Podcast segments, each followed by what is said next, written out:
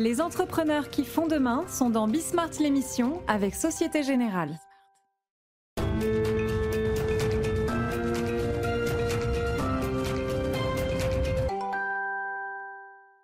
Salut à tous, c'est euh, Bismart, l'émission. On est de retour euh, au programme. Alors, deux éléments euh, qui sont deux éléments clés. Alors, d'abord, je suis pas sûr qu'il va aimer d'ailleurs, mais peu importe, c'est une petite provocation et puis euh, c'est pas grave. Euh, c'est quand même un, secteur sur lequel il se passe quelque chose. On en avait parlé dès le printemps dernier avec Pierre-André Chalandard, le patron de Saint-Gobain. C'est ce qui se passe dans nos maisons. Euh, ça s'est confirmé avec les résultats de Somfy, puisque c'est Somfy qui sera avec nous pour démarrer l'émission. Donc j'ai dit star du confinement, c'est peut-être pas. Bon voilà, je pense que vous préférez une autre, euh, une autre étiquette, mais voilà, on va démarrer avec ça. Et, l'autre point vraiment euh, accroché à, l'actualité, c'est euh, bah, la bataille des fonds propres. C'est tout ce qui est en train là de se passer autour de. Alors ça s'appelle France Relance et d'un certain nombre de fonds maintenant qui reçoivent le, tampon France Relance et qui donc vont pouvoir commencer à regarder un peu les entreprises qui ont eu des, prêts garantis d'État, les transformer, fonds propres, quasi fonds propres. Enfin, vous savez que tout ça est assez complexe. il se trouve que Grégoire Sainty, qui alors euh, euh, est dans le, capital investissement depuis euh, des années, des années, des années, est très pédagogue, et donc il, va venir nous raconter ça. un peu d'expertise avec Bertrand Martineau, l'Institut Montaigne. on parlera emploi, charge sociale. C'est-à-dire, alors c'est un peu vieux, mais en même temps, ça m'a beaucoup intéressé. Les premiers bilans qui ont été faits autour du CICE. Il se trouve que la Banque de France en a fait un là aussi très récemment. Euh, pourquoi est-ce qu'une euh, baisse de charges sociales importante ne crée pas automatiquement de l'emploi? On va discuter de ça avec euh, Bertrand Martineau. Et est-ce qu'il faut que ça crée automatiquement de l'emploi? Tiens, sans doute le, directeur général de Somfy aura un, avis là-dessus, je pense, parce que c'est de l'industrie quand même. Et puis alors, un bouquin, franchement, très surprenant. Bouquin d'Édouard Dumortier, c'est le, créateur d'Allo Voisin. C'est un bouquin qui s'appelle Le futur de l'économie collaborative. Mais alors, c'est vraiment un gros boulot. Et on en parlera avec Édouard, mais c'est presque un petit précis des tendances fortes de l'économie de marché euh, aujourd'hui. Vraiment. Parce qu'avec cette histoire d'économie collaborative, il est obligé d'aller voir un peu partout. Et euh, franchement, non, vraiment, euh, très beau boulot et bouquin très intéressant que je vous recommande. On en parlera à la fin de l'émission. C'est parti, c'est Bismart. Donc, Jean-Guillaume Despature pour euh, démarrer, directeur général de Somfy. Bonjour, euh, Jean-Guillaume. Bonjour. Euh, donc, j'ai mis star du confinement. Bon, voilà, ça, vaut ce que ça vaut. Ça vous fait sourire, tant mieux. Parce que, non, je me dis, si ça se trouve, il va mal le prendre. non, mais quand même, je, je lis là ce que vous avez publié, parce que c'est ça le paradis. C'est ça qui fait que cette crise est insaisissable, hein, mesdames, messieurs c'est qu'on a des secteurs à l'arrêt total qui sont en train de tout perdre, enfin laminer un vrai cauchemar. Et puis à côté, 25% de hausse du chiffre d'affaires sur euh, le T3, avec, je lis le communiqué, hein, euh, Jean-Guillaume, une intensité et une robustesse inattendues. Ça veut dire que vous remontez vos prévisions, c'est maintenant plus 3, plus 4% pour l'année, avec, c'est intéressant ça, et on va démarrer là-dessus avant de savoir ce qui marche vraiment, etc., parce que ça concerne toutes les entreprises. Vous dites, finalement, c'est moins de marketing, moins de voyages, moins de consulting, et donc finalement, ça va faire plus de marge. Ah, vous l'avez écrit. Ah, vous Bonjour. Euh, Mais premièrement, ça ne fait pas forcément plus de marge par rapport à ce qu'on espérait faire en début d'année. Non, quand, non, non. On, Quand on dit qu'on remonte nos prévisions, c'est bien les prévisions qu'on avait faites euh, sur les chiffres de fin juin. Et on ne s'attendait pas effectivement à ce que euh, juillet ou septembre soit, soit, aussi fort. En revanche, évidemment, le premier, la première conséquence du coronavirus, je vous rappelle, on est le 15 mars, on ferme nos usines. Qu'est-ce que c'est? C'est de toute façon couper les voyages on ne peut plus voyager à cause du virus, mais c'est aussi couper les investissements en termes de marketing, en termes de consulting, parce qu'on ne sait pas forcément la direction que prendra cette, euh, cette, cette, crise sanitaire. Donc le premier réflexe, c'est de protéger l'entreprise. Maintenant, évidemment, on va aussi euh, couper dans la croissance future. Et euh, c'est pour ça qu'il ne faut pas trop le faire. non, mais, pop, pop, pop. Alors, ah ben voilà, donc vous répondez. Parce que moi, je me dis, en fait, toutes les boîtes qui font comme vous, Somfy, on a quand même une marque, enfin je sais pas, le, taux de reconnaissance, il doit être colossal aujourd'hui pour... Euh, on, a, on, a, une notoriété qui est forte en France, oui. Très forte. Est-ce que j'ai vraiment toujours autant besoin de matraquer en marketing? Peut-être que vous posez la question. Consulting, ça tourne bien, euh, j'ai mes développements, ils sont lancés, est-ce que j'en ai vraiment besoin? Voyage, alors là pour le coup je crois que c'est une question que tous les chefs d'entreprise vont se poser. Est-ce qu'il y a des éléments durables dans ces trois dans ces trois items là que je vous soumets Dans ces trois coupes Ouais, dans ces trois coupes. Ah, mais de toute façon, elles sont uniquement conjoncturelles. Alors, Conjoncturelles, c'est d'accord. c'est uniquement conjoncturel. Les voyages, ce qu'on- on, est en, on est en plein budget. Pour les voyages, on a décidé que dorénavant, on aurait une baisse de notre poste voyage, parce que de toute façon, un, on va avoir du mal à voyager dans les 18 prochains mois, et deuxièmement, ce coronavirus nous a, dé- nous a forcé à apprendre à travailler différemment, avec euh, les, télé, les téléconférences et ainsi de suite. Et donc, on voyagera moins. À mon avis, on voyagera mieux. Moi, ça m'a- ça m'arrivait, allez, huit fois par an, je faisais des voyages soit aux États-Unis, soit en Asie. Euh, je passais pas mal de temps dans ces voyages en meeting interne. Dorénavant, quand j'irai en Asie ou aux États-Unis, ce sera pour aller voir des clients, Ouais. ce sera pour aller voir les marchés, et pour Ouais. comprendre le monde qui bouge. Et donc divisé par deux. Et donc, et donc divisé par deux. Divisé par deux, Exactement. Ça. Maintenant, pour ce qui est du conseil et pour ce qui est du marketing, on va de toute façon devoir, on en aura encore besoin demain et après-demain pour deux raisons. D'une part, le marketing, notre marque est connue, certes, mais autour de nous, le monde du bâtiment vit des transformations qui sont telles qu'il y a d'autres marques qui arrivent et on doit garder notre longueur d'avance, on doit, on doit garder notre leadership. Et maintenant, le consulting, le consulting n'est pas une fin en soi, c'est un moyen. Euh, moi, j'ai une conviction très très forte qu'on vit une décennie qui est complètement charnière, en tout cas pour le monde du bâtiment, mais probablement pas que pour le monde du bâtiment. Et il faut absolument que les entreprises se transforment et se réinventent en se projetant sur l'avenir. Et de ce point de vue-là, le, consulting, on en aura encore besoin dans les prochaines années. Donc là, on a vraiment sécurisé l'entreprise de parce qu'on ne savait pas du tout ce qui allait se passer pendant cette année 2020.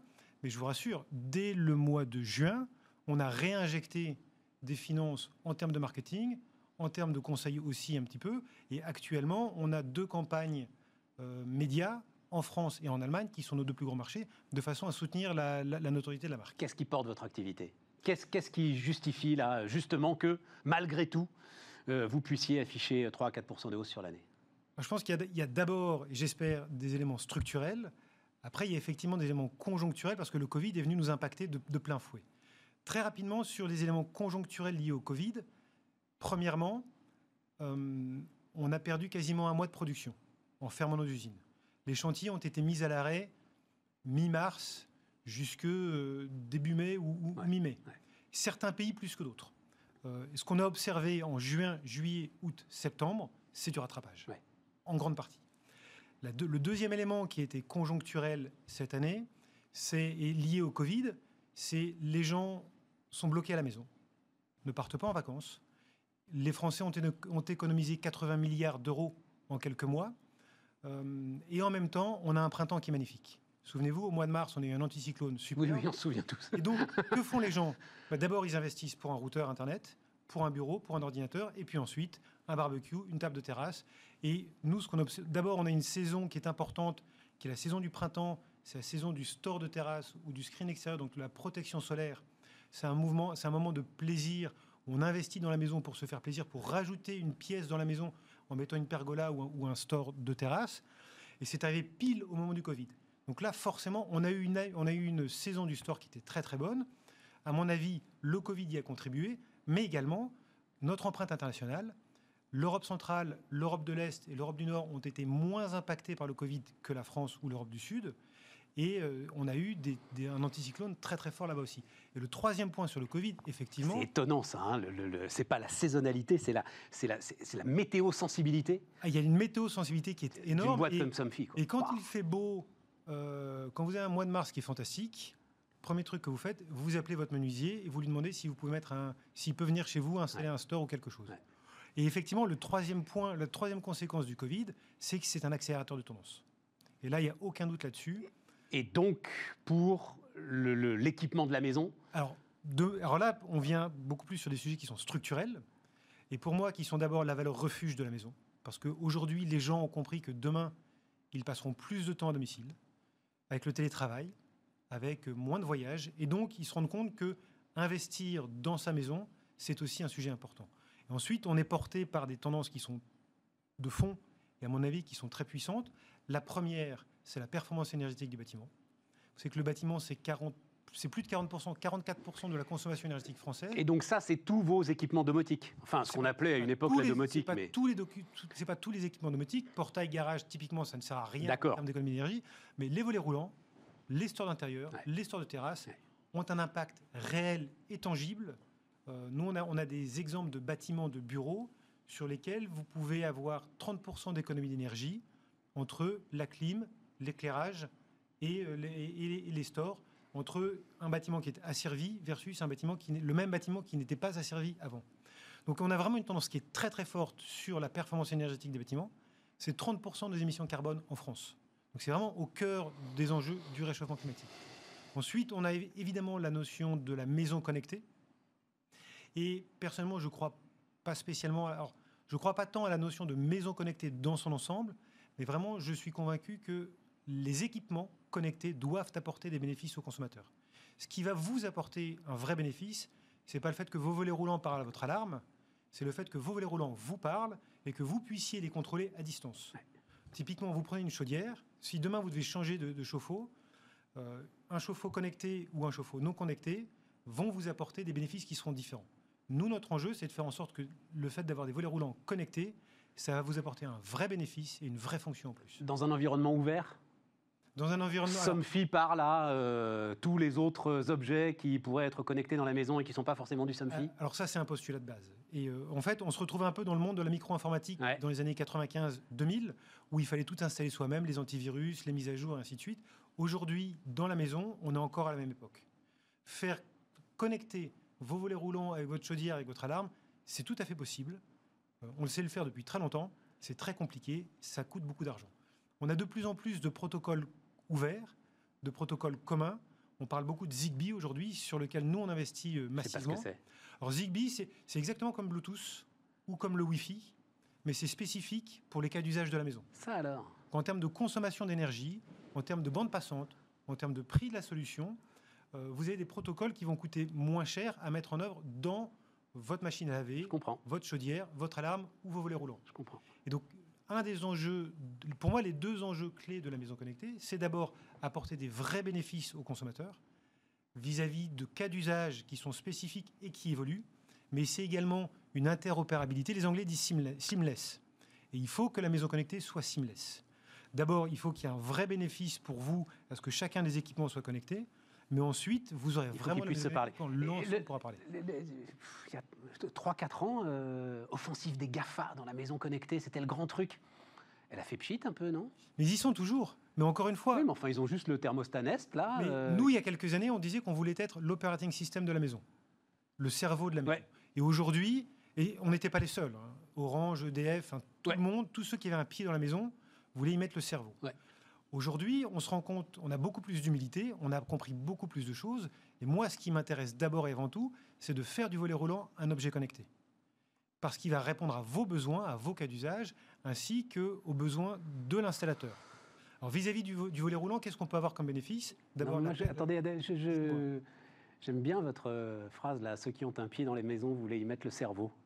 C'est restons là-dessus. Euh, euh, personne. En fait, votre, ce que vous nous dites là, c'est qu'il n'y aura pas en fait un grand cerveau. qui- L'idée qu'on a eu à un moment, tiens, il va y avoir des Google Home qui, euh, où tout marchera euh, sous Android euh, et, et que contrôlera Google. Non, en fait, ça n'arrivera pas. pas personne, mais tout le monde. C'est-à-dire qu'aujourd'hui, Oui, c'est ça. faire dialoguer euh, vos différents appareils connectés de la maison, c'est gratuit. Si vous avez un iPhone, vous avez l'application HomeKit qui vient avec. Si vous avez un Samsung, Samsung a sa propre application. Il n'y a pas de valeur créée dans le fait de faire dialoguer différents équipements. Et donc pour moi, l'intelligence de la maison demain sera décentralisée. Et ça s'explique notamment par les différents canaux d'installation de la maison. La durée de vie moyenne d'un bâtiment en Europe, c'est entre 50 et 100 ans. C'est-à-dire que le neuf représente 1% de la rénovation. Nous, on travaille sur deux canaux différents. D'une part, on travaille avec Nexity, Bouygues Immobilier et d'autres promoteurs immobiliers. Et là, ces gens-là, aujourd'hui, veulent mettre sur le marché, ou Exahome, veulent mettre sur le marché des appartements connectés, des maisons connectées. Ils ont une approche globale. Ils veulent que toute la maison soit connectée. Nous avons des offres spécifiques. Taoma, Et donc, ils travaillent, pardon, hein, je vous bouscule un peu, mais le temps Non, mais- tourne en même temps, et donc ils travaillent en fait un peu comme les constructeurs automobiles, ils travaillent de à plus en plus. les Exactement. meilleurs équipementiers, et vous, votre boulot, c'est d'être le meilleur équipementier sur le store, euh, sur certains Alors, éléments. non seulement que on vous être le meilleur développer. équipementier sur nos propres applicatifs, mais en plus, on avait lancé en 2007 une start-up dans la domotique Et aujourd'hui, les Nexity, les Bouygues Immobilier, les Hexahome choisissent Taoma, notre solution, notre box domotique, pour faire l'interface et pour connecter l'ensemble des équipements de la maison puisque nous embarquons les différents protocoles du marché. Et cette box, elle parle par exemple à mon téléphone Samsung Puisque et, cette box, elle va parler à Internet. Donc via Internet, via votre téléphone, via votre ordinateur, via ce que vous voulez. Et en même donc via, vous pouvez l'adresser depuis n'importe quel appareillage Internet.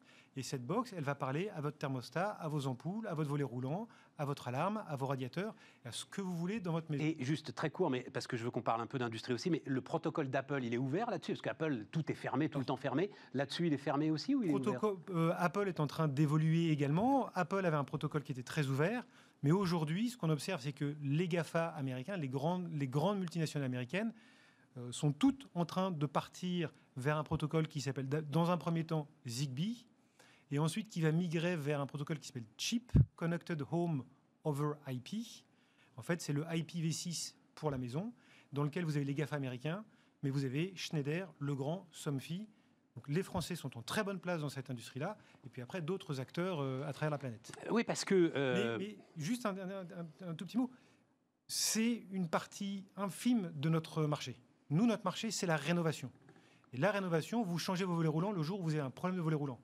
Et là, vous avez un angle d'attaque qui n'est pas je veux connecter ma maison, mais je veux un équipement connecté. Et c'est au fil de l'eau, peut-être que dans 10 ans, vous aurez connecté toute votre maison. Je comprends. Donc on a vraiment deux angles d'approche qui sont très différents. Il faut qu'on essaye de répondre aux deux cas d'usage, aux deux canaux. C'est pas facile. Euh, mais je pense que ce sont typiquement les, les, les, transformations structurelles que le Covid vient accélérer. D'où l'hommage que vous rend, alors, et d'ailleurs, Heureusement, vous avez dit que vous n'allez pas euh, lâcher sur les dépenses consulting. Un consultant industriel qui est venu ici, d'ailleurs, qui euh, théorise l'hyper-manufacturing, oui. Michael Valentin, et qui, alors, euh, que Somfy est justement un magnifique exemple. Transparence complète qui permet de tracer la totalité de ce qui est produit et un outil industriel capable d'encaisser une demande très volatile grâce à des outils prédictifs. Alors, l'étude qu'a faite M. Valentin porte sur une de nos usines donc sur une de nos gammes produits. Et c'était un projet pilote. L'idée maintenant, c'est qu'on déploie ces différents outils informatiques partout dans l'entreprise. Mais euh, outils prédictifs, alors comme vous nous avez dit que vous étiez très météo-sensible, qui vont eux-mêmes agréger de la donnée à droite. Non, parce que là, on est vraiment sur de l'industrie 4.0. Euh, un jour ou l'autre. Même on passe à 5, quoi. Enfin, un jour ou l'autre, il faudra bien y aller. Ah, c'est ça, mais pas encore. C'est encore un peu tôt. Aujourd'hui, le, le, fait de, de de tirer des, tendances entre la météo, les ventes de store de cette année ou de l'année prochaine, puisqu'en fait, euh, s'il fait très très beau cette année, les ventes de store l'année prochaine devraient être bonnes également. En tout cas, le début de saison devra être fort également. Aujourd'hui, on a encore euh, quelques marches à, franchir avant d'être pleinement dans cet état-là, mais moi, c'est bien l'intention et c'est bien la, direction que je donne à l'entreprise. Et sur euh, transparence complète qui permet de tracer la totalité de ce qui est produit, c'est important ça? Alors aujourd'hui, encore une fois, c'est le cas sur une de nos gammes de produits. C'est ça, c'est l'ambition industrielle. Et ça, c'est important, parce qu'on doit avoir la traçabilité de nos composants. Maintenant, sur nos moteurs, typiquement, ce n'est pas, encore la, pas encore la traçabilité complète, puisque typiquement, dans nos usines, d'abord, on arrive, on, à l'entrée de nos usines, on a des, lots, on a des bidons d'huile, on a des, kilomètres de bobines de fil, et à la sortie, on a un moteur. Et donc, le lien entre le bidon de l'huile le lot du moteur et le moteur unitaire qu'on arrive à tracer, ça, on n'y est pas encore, mais on y travaille, et c'est bien l'ambition qu'on se donne. je voulais vous entendre sur, parce que quand même, comme vous l'avez dit, des usines, des bidons d'huile, des bobines de fil, l'ambiance industrielle qui euh, saisit nos responsables politiques en ce moment, euh, réindustrialisation, euh, baisse des impôts de production. comment est-ce que vous, vous regardez ça Jean-Guillaume? D'abord, évidemment, c'est très positif. Ça, ne peut aller que dans le bon sens. Mais, mais aujourd'hui, je pense que le sujet principal, c'est d'abord d'avoir une vision stratégique forte et savoir, où, on, veut aller. Nous, aujourd'hui, le, gros de notre production n'est plus en France. Euh, nos grosses usines sont en Tunisie, en Pologne et en Chine. On a gardé. Le gros de la RD est en France. Et ça, il n'y a aucun doute. Euh, on a une usine, on a plusieurs usines en France, notamment les usines dans lesquelles on fait de l'innovation. Donc, ce sera important demain, effectivement, toutes ces baisses de charges de façon à ce qu'on puisse continuer à investir en France, parce que c'est là aussi qu'on crée de la valeur. En revanche, nous avons là le, le besoin d'être à proximité de nos marchés. Et aujourd'hui, la France, c'est 30% de notre marché. Le reste de l'Europe, ça va être un gros 30% de marché aussi. Et le, troisième tiers, ça va être l'Asie et les États-Unis. Donc nous, on a un besoin d'être proche de ces zones-là, aussi parce que nos concurrents sont chinois, nos concurrents sont italiens, nos concurrents sont sur des pays qui, en termes de main-d'œuvre, coûtent moins cher.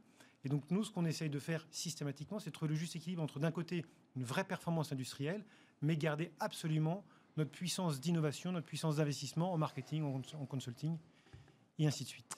Jean-Guillaume Despature, donc le directeur général de Somfy et euh, premier actionnaire aujourd'hui, euh, Jean-Guillaume? La famille, enfin, la famille, voilà. La famille au sens large, oui. La famille au sens large, oui, parce qu'on n'a pas eu le temps d'en parler, mais euh, nous sommes cotés en bourse. C'est intéressant. Non, mais juste je le dis d'un mot dans la, logique des, des, entreprises familiales. Historiquement, il y avait l'idée d'un directeur général de Somfy qui n'appartenait pas à la famille. Oui. Et puis les circonstances ont fait que voilà, là, mais, mais enfin, c'est l'inverse de ce qui se passe habituellement. Voilà. Mais hum, vous reviendrez et puis euh, on en parlera. C'est vrai qu'habituellement, c'est l'un des membres de la famille qui dirige, et puis de temps en temps, ben, on ne trouve pas le, gars qu'il faut, ce qui, était, ce qui s'est passé chez Hermès, par exemple, il y a 20 ans. Et à ce moment-là, on met un DG extérieur. Mais euh, Alors chez nous, c'est l'inverse. Voilà, Habituellement, ce n'est pas quelqu'un de la famille qui dirige l'entreprise. Et là, pour plein de, de, raisons diverses et variées, notamment parce que j'avais des convictions très fortes en 2016 sur les différentes transformations que devait euh, relever Somfy, j'ai décidé en 2016 de, prendre la direction de l'entreprise. Après avoir fait euh, toute votre carrière dans le groupe, pratiquement. Hein, j'ai fait quasiment toute ma carrière dans le groupe. J'ai commencé dans le conseil, mais j'ai fait toute ma carrière dans le groupe. Ah ben voilà, c'est pour ça. Voilà cet hommage au consulting. Ils seront ravis. Merci beaucoup, Jean-Guillaume. Bismarck continue. On repart. Et on repart alors avec euh, euh, Karine Sandouillet qui euh, est déjà venue nous voir et qui reviendra nous voir, j'espère, régulièrement, Karine, pour parler, alors là aussi, d'un monde qui nous fascine tous les deux. Alors vous, vous avez, j'allais dire, la chance d'y travailler. Je sais pas. c'est peut-être plus cool de la regarder et puis de pas y travailler dans la grande distribution. Enfin, j'en sais rien. Et donc, en tout cas, c'est aujourd'hui un bouillonnement euh, autour de, la grande distribution et autour des, différents modèles de la grande distribution. Vous m'avez dit qu'il faut absolument parler de ce qui se passe autour du hard discount. Alors, euh, je suis à votre écoute, Karine. Pourquoi est-ce qu'il faut absolument parler de ce qui se passe autour du hard discount? Ben, Le hard discount euh, en alimentaire, d'abord, c'est un, un, secteur important euh, de la grande distribution. C'est environ entre 11 et 12% de la grande distribution. Donc ça fait 13 milliards d'euros. de volume d'affaires. De volume d'affaires. Et surtout, c'est trois quarts des Français qui font au moins un achat chez un hard discounter par an. Donc les hard discounters en alimentaire, c'est qui? C'est Aldi, c'est Lidl qui est leader, c'est encore Leader Price et c'est Netto, qui est lié à Intermarché. alors ce qui est intéressant euh, avec ce secteur, il y a plein de choses d'abord. Euh, mais d'abord, c'est un secteur qui est en pleine restructuration. Alors, on lit, on a lu, c'est Marianne qui avait titré euh, il n'y a pas très longtemps le, le, hard discount explose. Alors, il n'explose pas, euh, c'est pas vrai. Il est, il est, même en train de se stabiliser. M'étonne pas. Si c'est Marianne qui a écrit ça, ça m'étonne pas que ce soit. Ah, ah, ah, il, se stabilise. il se stabilise après quelques années de baisse. Euh, ouais, c'est ça. Parce que euh, vous avez donné la part de marché, mais elle évolue pas énormément. En fait. elle, elle, est, elle, est, en train de se stabiliser, mais elle était plus haute. Euh, autour de 2013-2014, elle était aux alentours de 14% quand aujourd'hui elle est à 11,5% à peu près. Alors qu'est-ce qui s'est passé euh, pendant ces années? Euh, Eh bien, il y a des enseignes qui ont disparu. Euh, alors par exemple, et notamment Dia. Dia, c'est une enseigne qui avait été, qui appartenait au groupe Carrefour. alors Carrefour, ça a été en France le pionnier du hard discount dans les années 70 avec ED l'épicier. Faut pas qu'on fasse l'histoire. Il faut, qu'on raconte ce qui se passe maintenant, Karine. Dia a disparu. Euh, et donc, on a mécaniquement un hard discount qui, est, qui, qui, a diminué. Dia a disparu, et puis Leclerc a lancé l'offensive sur les prix euh, peut-être comme jamais. Exactement. Euh, Leclerc et d'autres sont rentrés dans une guerre des prix, ce qui fait que pour les clients, il y a eu un moment, pour les clients qui sont des gros consommateurs de ce, de ce format hard discount, il y a eu un moment l'intérêt finalement d'aller aussi dans les grandes surfaces traditionnelles. Donc c'est un secteur qui est plutôt en train de se stabiliser. Euh, qui est en train de se restructurer. Pourquoi? Parce que euh, Leader Price, qui est une enseigne qu'on connaît bien, qui est une enseigne importante, euh, a été acquise par Aldi au cours de l'année dernière et va progressivement se. Donc ça, c'est les Allemands, hein, euh, Aldi. C'est, Aldi, c'est allemand. C'est l'ogre du hard discount en Europe, quoi. Hein, voilà. Voilà. Et on se retrouve euh, bientôt avec un hard discount en France qui va être essentiellement allemand c'est-à-dire Lidl euh, qui est ultra leader, Aldi qui par l'acquisition de Leader Price va devenir presque aussi gros que Lidl, et puis il restera Netto, euh, mais qui est plus petit, donc Netto qui est Lidl, ils sont allemands. Alors il se trouve que Lidl, ils communiquent. Euh, il se trouve que ils ont une très très forte indépendance en fait, les gérants de Lidl en France. On est d'accord, hein, Karine? ils, communiquent. C'est vraiment une stratégie euh, offensive absolument. Euh, de Lidl et d'Aldi d'ailleurs, hein, euh, par des, manières qui sont assez proches. Il faut savoir qu'avant Covid, c'était quand même le premier annonceur de France avec Renault. C'est le hein. premier annonceur de France. Premier annonceur de France, c'est hein, colossal quand même. C'est le premier annonceur de France. Bah, ils ont une, taille de clientèle qui est énorme. 75% des Français vont dans leur discount. Pour Lidl, c'est un Français sur deux qui fait ses courses au moins une fois par an. donc ils ont une taille de clientèle énorme. Ils ont un enjeu qui est réussir à fidéliser ses clients. Euh, au fond, euh, ce qu'on observe, c'est que euh, c'est quand même les Français qui ont le moins de moyens qui font régulièrement leurs courses dans ces enseignes Lidl, Aldi, Netto. C'est logique. C'est logique. il y a toute une frange de Français qui alternent, qui vont faire les courses chez Lidl, chez Aldi, chez Netto, et puis qui vont aussi chez Leclerc, chez Carrefour. Donc ils ont quoi comme enjeu ces, ces enseignes? C'est de faire en sorte que ces clients qui alternent, alternent de moins en moins fassent de plus en plus leurs courses chez Lidl, Aldi, Netto. Euh, et pour ça, ils ont mis au point une stratégie euh, qui euh, prend différents axes. le premier, comme vous l'avez dit, c'est de communiquer énormément, d'avoir une image qui s'améliore. Donc si vous allez dans ces enseignes, vous verrez que depuis quelques années, elles ont amélioré à la fois leur offre, leur surface de vente, la taille de leur surface de vente de manière phénoménale. tant qu'on appelle plus ça le hard discount, mais le soft discount. ils sont en train vraiment de, se rapprocher. On n'a plus les trucs empilés sur les palettes. Euh, il y en a encore. Il y en a encore. Il y en a encore. Ils n'ont pas changé de modèle. Et je crois qu'il euh, faut qu'il y en ait encore parce que sinon, on m'avait dit ça. Le, client parfois a l'impression qu'il paye aussi euh, une partie du magasin quand il y a trop d'efforts faits sur c'est clair que la beauté du magasin et les lumières, des choses comme ça. C'est vrai. donc ils, sont sur. ils doivent trouver le bon équilibre entre rendre leur magasin plus agréable, augmenter la part des produits frais parce que c'est des produits très fidélisants. Donc s'ils n'ont pas euh, des produits frais euh, euh, de bonne qualité et bien présentés, inévitablement les clients vont faire le complément ailleurs et donc ils perdent des opportunités de course. Donc ils ont beaucoup investi à la fois dans cette offre de produits frais, dans le concept magasin. ils ont augmenté aussi la part de marques nationales, donc des grandes marques vendues, et c'est une des manières par lesquelles ils, fidélisent les clients. donc ils sont en train... Parce que c'était une de leurs caractéristiques, ça. Hein, voilà. Bah, c'est c'est même ce qui fait la différence entre les autres. Euh, les autres ont une part de, marque nationale qui est aux alentours de 65%, quand les hard discounters ont une part de euh, marque distributeur, donc leur produit, qui est aux alentours de 75%. Euh, donc c'est ça la grosse différence. Ça la grosse différence. mais ils ont depuis quelques années augmenté le, nombre de produits de marque nationale pour que bah, quand un client va chez, eux... là, ça veut dire qu'ils vont manger leur marge, leur rentabilité, leur, ils vont rentrer dans un cycle qui va les faire les banaliser petit à petit, non Ils restent dans un équilibre qui est très majoritairement euh, leurs produits, euh, mais sur des produits qui sont indispensables à un consommateur. Genre le Nutella, le Coca-Cola. Le Coca-Cola, voilà. Euh, si, si, le, client ne le trouve pas, il va aller ailleurs. Et encore une fois, c'est un risque de, de, défidéliser ses clients, enfin qu'ils alternent de plus en plus.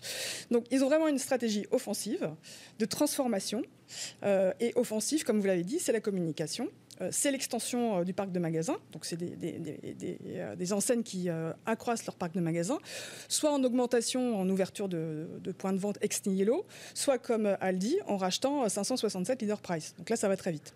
La question qu'on peut se poser, c'est pourquoi les Français, les enseignes françaises, ont d'abord peu investi ce secteur d'activité et puis sont en train de le délaisser quand bien même, bah, il y a toute une partie de leurs clients qui va dans ces enseignes. Alors certes, c'est euh, des enseignes à faible marge, mais quelque part, elles prennent un risque en laissant partir les clients euh, aux mains euh, de, ces acteurs qui ont des, voilà, qui sont, qui ont des ambitions et qui, se sont donné les moyens de de croître et, qui vont continuer et d'être au rendez-vous de la reprise là. voilà et, qui vont continuer. Alors le Covid. On est quasiment au bout là, hein, Karine. Le Covid leur a servi. Mais pas, pas dans des proportions excessives.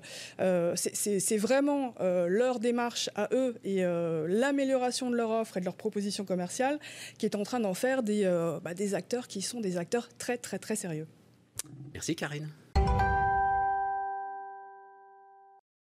C'est Bertrand Martineau maintenant qui vient nous voir de l'Institut Montaigne. Merci Bertrand de venir régulièrement. Euh, on a besoin de votre expertise. Et, là, le sujet, mais alors on en parlait la dernière fois, c'est l'emploi face aux baisses de charges. Euh, il y a eu en fait deux rapports, euh, coup sur coup, mais un tout dernier de la Banque de France, là, du 21 octobre, autour des, des, effets du CICE. Donc, on avait France Stratégie d'abord qui dit 100 000 emplois entre 2013 et 2017. Hmm. Et la Banque de France qui dit 240 000 emplois entre 2015 et fin 2019. Mais même 240 000 emplois, quand on divise par le prix du CICE, ça fait quand même très très cher l'emploi. Oui. Qu'est-ce qui se passe? Comment est-ce qu'il faut regarder ça, euh, Bertrand? Alors, le, CICE, c'est un peu plus de 20 milliards d'euros, à peu près. Hein, euh, voilà. Alors, euh, première chose. Chaque année. Bien sûr, chaque année. Bien sûr, bien ah sûr, bien sûr, Voilà, mais c'est une baisse qui est faite au regard de cotisations sociales par ailleurs qui sont extraordinairement élevées. Bon. Euh, donc si on n'avait pas ces allègements de charges, hein, CICE et autres, euh, on aurait évidemment les niveaux de cotisation au niveau des bas salaires les plus élevés de, l'OCDE. Donc euh, voilà, donc on a, besoin de ces allègements de charges. Pour tout un tas de raisons, on pourra, on pourra y revenir. Alors maintenant, les estimations du CICE, il y en a effectivement eu plusieurs. Et en général, les estimations vont, en termes de création d'emplois, sur entre 100 000 et puis maintenant un peu plus de 200 000, si on en croit la, la Banque de France. Bon, la vérité, c'est que cette estimation est très très difficile à faire. Euh, l'autre enseignement, c'est que probablement euh, le CICE était plutôt moins bien calibré que les allègements précédents, c'est-à-dire qu'il allait à un niveau de salaire de 2,5 SMIC. Et euh, donc à des niveaux de salaire où on sait pertinemment que les allègements de charges ne créent pas d'emploi. et donc ça, c'est totalement prouvé. Donc c'est une preuve supplémentaire. troisième élément, le CICE tel qu'il est évalué là, c'est le CICE ancien, c'est-à-dire crédit d'impôt, avec une année de décalage, donc pas de lien immédiat entre l'acte d'embauche ou de maintien d'un emploi et le bénéfice qu'en retire l'entreprise. Et enfin, euh, ces études euh, n'évaluent pas les autres effets potentiellement positifs du CICE. C'est-à-dire que le CICE, euh, il, a, il a sans doute créé relativement peu d'emplois, pour les raisons que je viens d'indiquer, on pourrait y revenir, mais il a favorisé l'augmentation des salaires. Ça, ça se sait aussi, c'est aussi ce que dit France Stratégie, en tout cas dans certains secteurs et pour les cadres. Justement sur ces 2,5. Et puis probablement, il a, il a contribué, mais ça, euh, les études ne le disent pas, à augmenter les marges euh, des entreprises qui en ont bénéficié. Enfin, à partir du moment où vous baissez les charges de 22 milliards sur les entreprises, vous avez de toute façon des effets bénéfiques. Alors, on, ce qu'on peut regretter, c'est que le paquet n'ait pas été mis effectivement sur les créations d'emplois. Mais alors, c'est le sujet. Euh, quand vous l'avez dit, alors moi j'ai l'impression que c'est le cœur du sujet, cette histoire de 2,5 SMIC, débat, mais alors mérite non, non, y a entre pas les économistes. En, gros, vous avez des économistes euh, du travail. Oui. On en a peut-être déjà ah, bah, parlé. Cahuc, Zilberstein. Il faut tout concentrer sur euh, les bas salaires. Que, non, et puis vous avez Louis Gallois. Je ne sais pas dans quel camp vous êtes vous. Non, non, au contraire. il faut, il faut aller sur les secteurs concurrentiels et, donc sur les hauts salaires. Oui, attendez. Euh, Allez-y, on a les, personnes que vous citez ne sont pas les mêmes, elles sont tout à fait honorables dans les deux cas. Ah, évidemment. Il faut distinguer des, des, économistes universitaires, vous en avez cité, mais il y a aussi tout un tas d'autres économistes, effectivement du travail, bah oui, c'est ceux-là qui travaillent, puis ceux qui sont les porte-parole des intérêts de l'industrie, ce qui sont extraordinairement légitimes, bien entendu. Mais euh, en termes d'analyse économique, je préfère quand même les études économétriques qui ont été faites par euh, les économistes du travail, que voulez-vous. Bon, donc, euh, mais les, les, les, les porte-paroles de l'industrie sont totalement, sont totalement légitimes à revendiquer effectivement des hausses, des, baisses de charges qui vont à des salaires euh, très supérieurs, parce qu'il se trouve que effectivement l'industrie a des salaires en moyenne quasiment 20% supérieurs euh, aux services, et, donc effectivement ils ne s'y retrouvent pas. Il revendique Bertrand une politique économique focalisée sur l'emploi immédiat, même à 2-3 ans. En fait, ce qu'ils disent, c'est une politique économique qui court à sa perte. C'est ce qui amène finalement notre smicardisation. Si on se bat en fait effectivement pour créer des emplois, alors on fait euh, des baisses de charges sur les bas salaires et alors Écoutez, on multiplie ces bas salaires et on va vers la smicardisation. Il a été plusieurs éléments factuels. Euh, il a été démontré plusieurs fois que au-delà de 1,6, 1,5, 1,6 SMIC, l'essentiel des allègements de charges part en hausse de salaires. Donc ça n'améliore pas la compétitivité des entreprises. C'est très bien d'augmenter les salaires.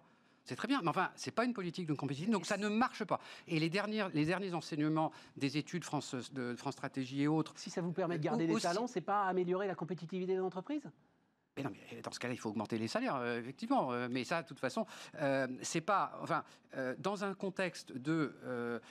de, De bataille internationale. De, limitation des, des- des dépenses publiques et des baisses d'impôts qu'il faut bien arbitrer, il faut concentrer le tir sur. Euh, là où effectivement ça crée des emplois. Par ailleurs, je ne dis pas qu'il y a plein de choses à faire sur l'industrie, c'est la bataille des impôts de production, mais pour l'industrie, il vaut mieux baisser les impôts de production que de baisser les charges sur les cadres. Bon, dernier élément. Euh, il se trouve qu'en Allemagne, la différence de coût du travail entre l'Allemagne et la France n'est pas sur les cadres. Non.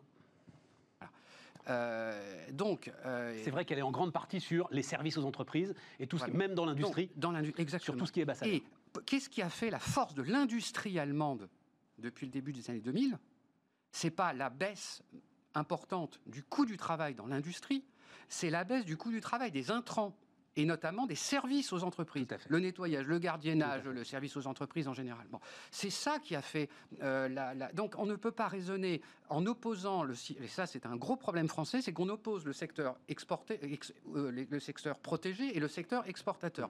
Mais en fait, le secteur exportateur est d'autant plus fort que le secteur protégé est efficace. D'ailleurs, au passage, on pourrait mettre dans le secteur protégé euh, tous les services publics, et plus les services publics sont efficaces, et plus le secteur non protégé, le secteur ex- exportateur, peut être efficace.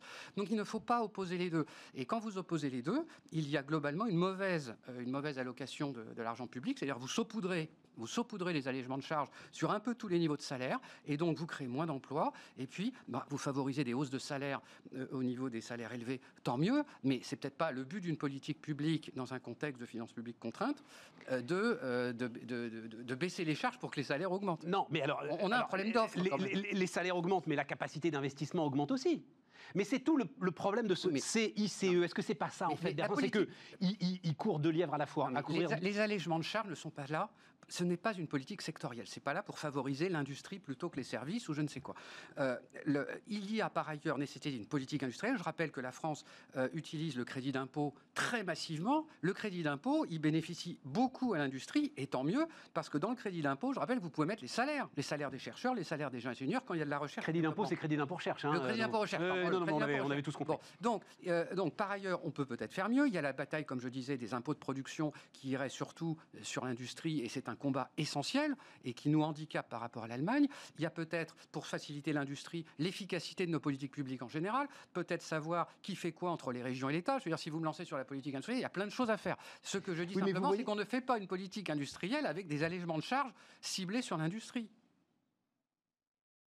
La politique des allègements de charges sert essentiellement à euh, créer des emplois. Et il se trouve que le déficit d'emploi en France, il est sur euh, les, les- plutôt les bas salaires. Et c'est là qu'il est le plus efficace. Alors, Toutes je- les études, je comprends. honnêtement, que Non, ce non, soit je- les je- études qui, qui disent que le CICE a créé 100 000 ou ceux qui créent 200 000, euh, et- sont d'accord pour dire que c'est au niveau des bas salaires que, euh, que l'impact est, le plus in- est le plus important. Je comprends ce que vous dites, Bertrand, et c'est tout le malentendu qui va revenir. C'est-à-dire, ok, j'admets, mais ça veut dire le problème, c'est comme on est focus sur l'emploi, le débat qui démarre là à l'Assemblée, particulièrement autour de la baisse des impôts de production, parce que c'est vrai qu'il est quand même compliqué de dire que la baisse des impôts de production doit être intégrée dans un plan de relance post-Covid. Ça n'a rien à voir avec le Ah, rien à Covid. voir. Il aurait fallu le faire avant et il aurait fallu le faire de toute façon. sans On est d'accord. Sauf que le- le- les contreparties qu'on va demander aux entreprises vont être encore une fois chiffrées en termes d'emploi, alors que là, ça n'a rien à voir. C'est ça que vous me dites, euh, Bertrand. Baisse des impôts de production, là, pour, la- là, pour le coup, c'est l'investissement. Ah, bien sûr. Mais oui, mais Faut ça vous bien semble évident à vous, mais... Ah ben tout à fait.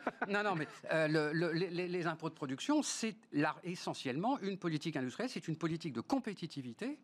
Par ailleurs, il se trouve que ça va sans doute créer des emplois. Mais on ne peut pas mesurer euh, l'impact des impôts de production à la seule aune de, euh, de la création d'emplois. Je rappelle qu'on a aussi d'autres sujets qui sont euh, les déficits du commerce extérieur complètement abyssaux, que le Covid va évidemment aggraver encore. euh, La, la- la balance, la balance commerciale se détériore de manière très très inquiétante. Mais, eh, c'est le Covid évidemment, mais ça se greffe sur une fragilité énorme. Et là, la question n'est pas les allègements de charges, encore une fois, la question c'est effectivement tout un tas d'autres impôts, euh, ou aussi des réglementations, euh, par exemple en matière d'environnement, en matière de voilà, qui peuvent pénaliser l'industrie française. Il y aurait bien à dire sur l'industrie française. Il y aurait énormément à dire sur l'industrie française, mais ça veut dire que ce CICE, il était bancal dès le départ, finalement. Le CICE a été un compromis. Il, a été lancé, je rapporte, par, le, rapport gallois, dont, un des, dont, un des, axes était de critiquer, mais sans fondement euh, scientifique. Mais bon, euh, le gallois était encore une fois parfaitement légitime à porter, euh, à porter la cause juste et très importante de l'industrie en France. Le rapport gallois, donc d'octobre ou novembre 2012, octobre 2012, il, il, expliquait que l'un des enjeux importants, c'était de d'étendre les allègements de charges bien au-delà des 1,6 SMIC, là jusqu'à présent. Oui. Bon, et du coup, comme le gouvernement par pour redonner, moi je me souviens très bien, pour redonner la compétitivité. C'était notre débat d'il y a 5 minutes. Et finalement, on a abouti à quelque chose qui a été très large, à large spectre, avec euh, une diminution donc d'un équivalent de 6 points de cotisation sociale sur une large bande de salaire, donc de 1 SMIC à 2,5 SMIC. Et donc on a saupoudré euh, ces allègements de charges. En plus, il est bancal parce qu'on en a fait un crédit d'impôt, ce qui était une énorme erreur, parce qu'il n'y a pas de lien direct entre la masse salariale de l'année donnée et puis ce que, vous payez effectivement. Bon, ça, ça a été pour ne, pas choquer euh, certains syndicats qui ne voulaient pas avoir un allègement supplémentaire sur les cotisations. Enfin bref. Donc, ça a été une usine à gaz administrative, ça a été un saupoudrage euh, en termes de, finances publiques. Et le résultat, bah, c'est qu'en termes d'emploi, c'est effectivement assez décevant. Mais il y a un truc intéressant quand même, parce que je me souviens, moi, de la, discussion autour de crédit d'impôt, euh, allègement de charges. Euh, et les chefs d'entreprise qui se battaient pour des allègements de charges, ils ont bien raison. Parce que là, on en reparle, mmh. parce qu'il y a deux rapports qui sont sortis. Mais globalement, à partir du moment où c'est en allègement de charges, ça sort du débat public, en fait. Et c'est plus remis en cause tous les ans à l'Assemblée ah en termes du débat budgétaire, etc. C'est très important. Je rappelle aussi que euh, ces allègements de charges, d'abord, euh, quand le gouvernement est arrivé, le nouveau gouvernement est arrivé en 2017, il y avait cinq couches d'allègement de charges y compris Je ne comprends pas, ça veut dire quoi si, parce qu'il y, en avait. Alors, le CICE avait changé déjà, parce qu'il y, avait, il y, a trois, il y a eu trois CICE, il y a eu 6% d'allègement. Ensuite, on est passé en 2017, année électorale, euh, à, 7%. Ensuite, on, est revenu à, on est revenu à 6%. Je rappelle qu'il y a deux générations différentes de, euh, comment il appelait ça, le, plan, le, programme de responsabilité, de, les allègements de charges qui allaient jusqu'à 3,5 SMIC aussi. Vous savez, euh, le, pacte de, responsabilité. Le pacte de responsabilité. Il y a eu deux générations avec deux couches, deux couches supplémentaires d'allègement de charges. En fait, on n'y comprenait rien. Mais oui. Et ça a été aussi le mérite du gouvernement actuel, à partir de 2019, de tout rassembler en un allègement unique et un allègement contemporain de la masse salariale. Est-ce que là aussi, on ne tient pas une des clés, euh, Bertrand? Au-delà de la complexité, euh, le fait que euh, le chef d'entreprise, en fait, quand il voit arriver, je vais employer le terme, un cadeau fiscal, oui se dit écoutez, celui-là, on va le mettre de côté et puis euh, on va voir si l'année prochaine il est encore là avant de savoir si on investit en quelque chose. Bah, oui, bah, c'était le problème. Ça, c'est une réalité. C'était le problème de ces allègements de charges, c'est que comme ils changeaient tous les ans, ils pouvaient être remis en cause dans un sens ou dans un autre. Et c'est euh, vraiment, ça, ça, explique sans doute une partie de l'inefficacité euh, relative du CICE en matière d'emploi. C'est les changements de pied et le fait qu'on se demandait si ce serait pérenne ou pas. Maintenant que c'est euh, encapsulé dans un allègement général avec euh, le paquet qui a été mis au niveau des bas salaires, puisqu'en fait, avec les allègements, au niveau des bas salaires, il y a pratiquement plus de cotisation employeur, il y en a 4, il y a 4-5 points. Bon. Euh, et donc maintenant, on peut espérer une stabilité. Et en soi, une stabilité est bonne. À la limite, il vaut mieux un mauvais impôt stable qu'un bon impôt qui fluctue chaque année. Est-ce que c'est pas, juste pour finir, est-ce que c'est pas quand même, le, comme vous dites, le fait qu'on mette le paquet, et depuis, euh, parce que les allègements Fillon, tout à fait. Euh, vous, étiez vous, étiez d'ailleurs pas très très loin des ministères à ce moment-là. Oui, hein, oui, euh, Voilà, donc ça fait combien 10-15 ans bah, ça a commencé chez Juppé, 1980. Est-ce que c'est pas ça qui amène à l'arrivée euh, bah, Quand on subventionne quelque chose, il se multiplie. Donc subvention au bas salaire, multiplication des bas salaires, smicardisation de la société, salaire médian à 1700 euros net par mois, et les gilets jaunes. Je tire tout le fil. Ah ben oui, non mais voilà, alors, on arrive là. Euh, oui, alors euh, smicardisation, non. Il se trouve que avant les allègements de charges, Fillon, le, la, proportion de salariés payés sur la base du SMIC était de l'ordre de 14-15%, et que maintenant il n'est plus que 10%. Alors ça reste très élevé par rapport aux standards de l'OCDE. Oui, mais on va pas au-dessus.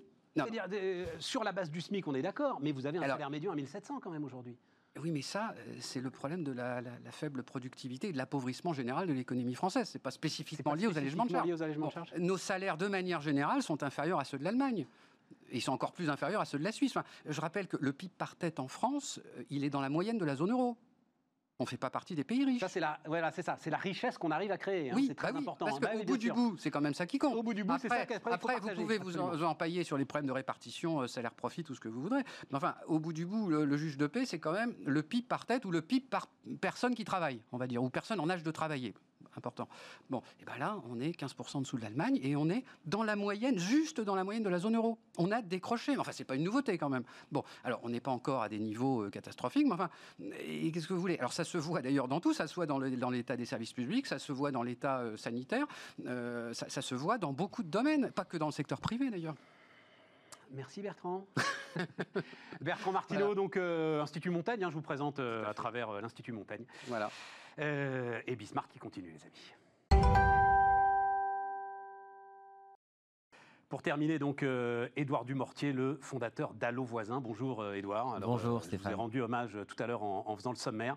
Franchement, ce bouquin, donc, Le futur de l'économie collaborative, parle de l'économie collaborative, mais pas seulement. Bien sûr, ouais. Et c'est un petit précis de microéconomie contemporaine que vous avez fait. Donc vraiment, alors notamment les étudiants, mais tous ceux qui veulent comprendre ce qui est en train de se passer en termes de business.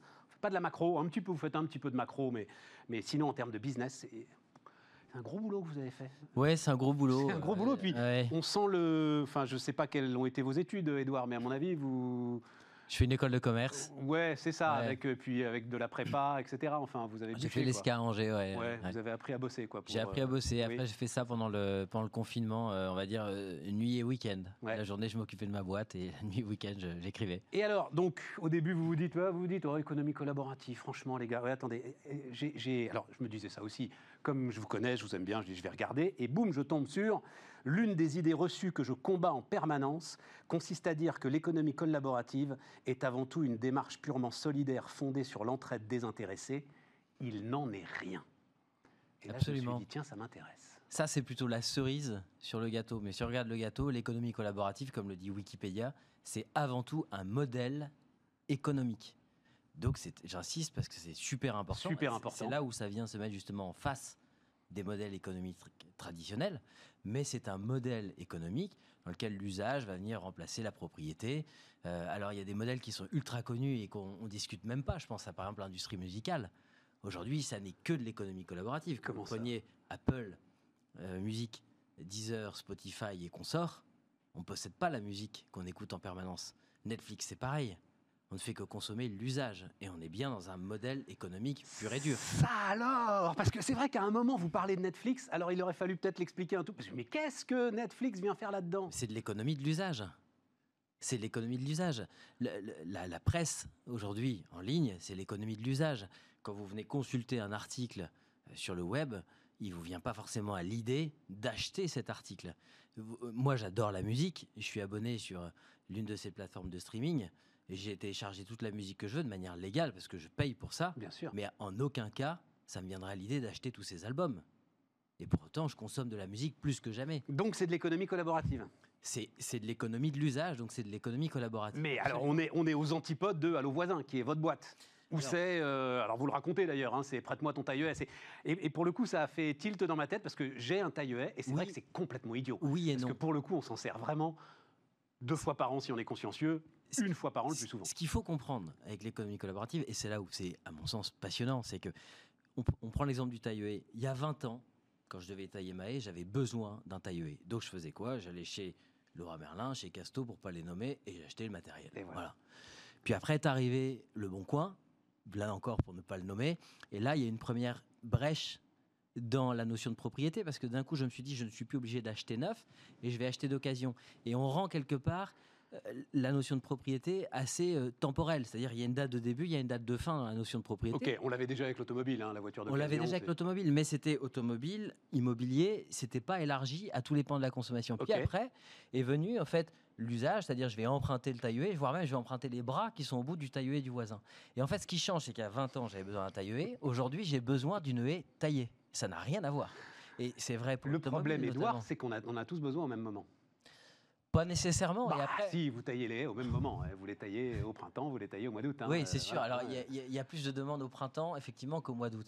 Mais après, ce qui, est, ce qui est passionnant, là encore, c'est que ça rebat les cartes sur énormément de modèles. Par exemple, l'automobile, aujourd'hui, les constructeurs automobiles ont tous pris conscience qu'on allait basculer d'une économie de la propriété du véhicule, de l'automobile, à, à une économie de la voiture utilisée, partagée. Et donc, vous Pas avez les constructeurs. Bah, euh, euh, vous avez raison, dans... mais sur l'automobile, le Covid a cassé une petite dynamique. Je pense pas. Le, co- le Covid est venu mettre un coup d'arrêt d'un point de vue euh, sanitaire, comme sur énormément de secteurs d'activité. Ça ne veut pas dire que tous ces secteurs d'activité-là sont à mettre à la Bah si, parce que quand je monte dans une voiture, j'y suis vraiment pour un petit moment, euh, habitacle fermé, euh, etc.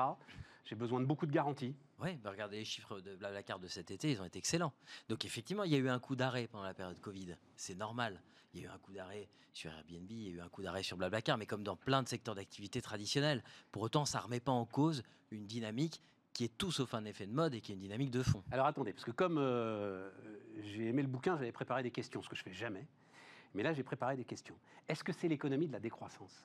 Absolument pas. Alors, il y a une autre idée reçue que je combats aussi, c'est de dire que finalement, Quand on se prête les trucs, on en fabrique moins.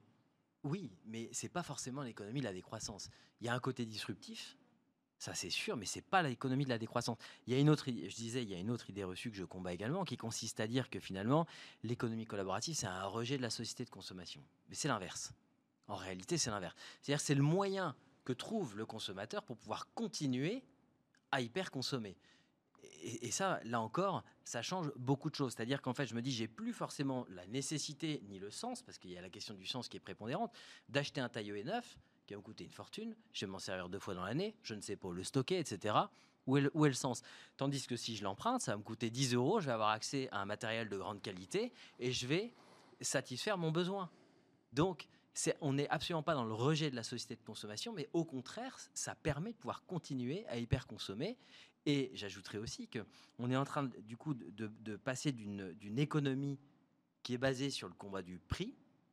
On nous vend de la marchandise qui est standardisée, où le seul combat qui compte, c'est le prix. Alors, c'est le moins cher, je vous rembourse deux fois la différence, c'est l'opération prix cassé, c'est le Black Friday, c'est tout ce qu'on veut.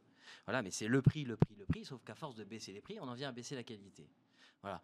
Et l'économie collaborative, contrairement à ce que l'on peut penser, c'est pas de la mauvaise qualité, c'est l'accès à la qualité, mais à des conditions économiques qui défient toute concurrence. Donc ça veut dire que, alors pour euh, garder le taille-haie, finalement, je peux moi le payer un peu plus cher, avoir un super taille-haie, si je sais que je vais pouvoir l'amortir en le Bien prêtant sûr. à mes voisins. Bien sûr. Et puis vous, quand vous allez tailler votre haie, vous allez aller euh, louer le matériel d'un voisin ou les bras qui sont du matériel du voisin pour que ça soit super bien fait. Mais un matériel de qualité, ça va rien vous coûter. Et vous allez répondre à votre besoin. Est-ce que c'est l'économie de la famille décomposée? En partie, Ouais. hein. en partie. euh, bon, ça, ça, c'est vraiment très structurel, mais on a une explosion des familles monoparentales. Tout à fait. On a un vieillissement de la population. Donc, effectivement, ça répond en partie. On a aussi euh, d'autres phénomènes qui font que les loyers. Des nécessités les- de doublons, quoi, sur beaucoup d'équipements aujourd'hui. Oui, et puis on a aussi les logements qui, se, qui, Qui sont plus petits. Et euh, il faut stocker, donc c'est c'est loin d'être anecdotique. Donc effectivement, il y a tout ça qui est mis bout à bout, mais ça a aussi quelque chose de vertueux, c'est que c'est un mouvement qui est intergénérationnel. Je prends un exemple, vous avez des retraités, des, des troisième, quatrième âge, etc., qui sont de plus en plus informatisés, qui ont une box internet, un ordinateur, etc., mais à qui il arrive des pannes ou des dysfonctionnements auxquels ils ne sont pas en capacité de répondre. Ils vont indiquer, on le voit tous les jours sur voisin, ils vont poster leurs demandes, indiquer leurs besoins, et qui répond? Des petits jeunes qui viennent et qui dépannent. Donc on a quelque chose d'intergénérationnel. Alors, ce qui nous amène à l'ubérisation généralisée. C'est-à-dire qu'en fait, euh, on a commencé en disant, et c'est vous qui l'écriviez, hein, non, non, c'est certainement pas une démarche purement solidaire fondée sur l'entraide des intéressés, en gros une démarche de gauche, voilà, on va dire ça comme ça. Non, au contraire, c'est une démarche de droite, et alors de droite hard, c'est-à-dire c'est la démarche du capitalisme dans ce qu'il a le plus dur, avec Pas- cette non, ubérisation générale. pas nécessairement. Et le petit gamin qui va venir comme ça euh, réparer la box, euh, qui va se faire payer au black euh, les trois quarts du temps. euh, Alors, on n'a rien inventé par rapport à ça. Il faut savoir que l'économie collaborative, le troc, ça existait avant l'argent. On Donc, est Il n'y a rien de neuf sous le soleil. C'est juste que le digital a remis ça au goût du jour, l'a rendu moderne, attractif, sexy. On y met aussi beaucoup de sens autour de ça. C'est-à-dire qu'effectivement, c'est il y a la notion de la consommation locale, la consommation durable, il y a la consommation responsable.